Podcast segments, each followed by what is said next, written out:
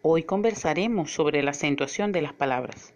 ¿Sabías que un acento puede cambiar el significado de la palabra e incluso de lo que quieres expresar?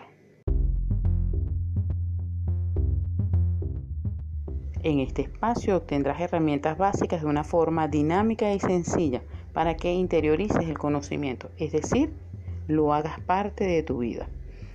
Con ello aprenderás a usar adecuadamente tu idioma y mejorará eh, tu comunicación con las demás personas. Soy Lilian Caldera, docente, amante de las letras y del idioma, y en este momento tu acompañante en este espacio.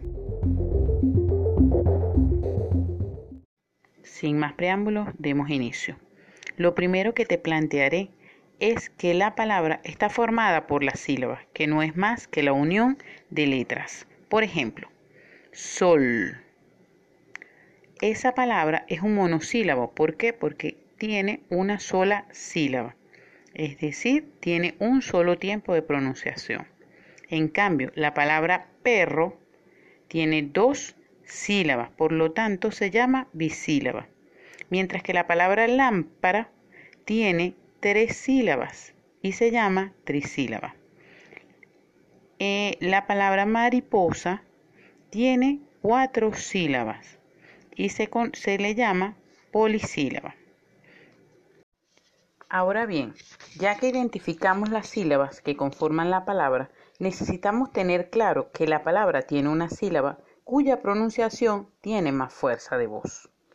A esa sílaba se le llama sílaba tónica. Repite conmigo. La sílaba tónica es aquella cuya pronunciación tiene más fuerza en la palabra. Muy bien. En la sílaba tónica está un acento que en algunas ocasiones se marca y en otras no. Más adelante te, mostraré el porqué de ello. El acento que no se marca se llama prosódico y el que se marca se llama ortográfico. Repasemos un momento lo que acabamos de escuchar. ¿Cómo se llama el acento que se marca? Muy bien, es el acento ortográfico. ¿Y el acento que no se marca, cómo se le conoce? Excelente, ese es el acento prosódico.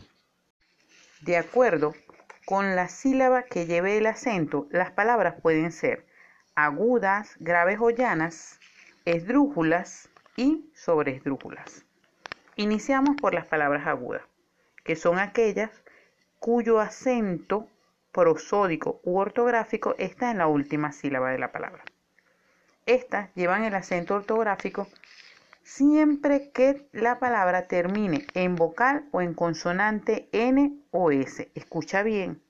Lleva la tilde si termina en vocal o en consonante N o S.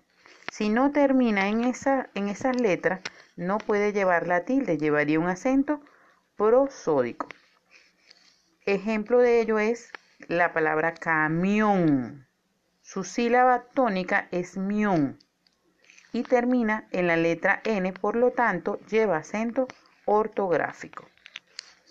El segundo tipo de palabra son las palabras llanas o graves y son aquellas cuyo acento prosódico u ortográfico está en la penúltima sílaba.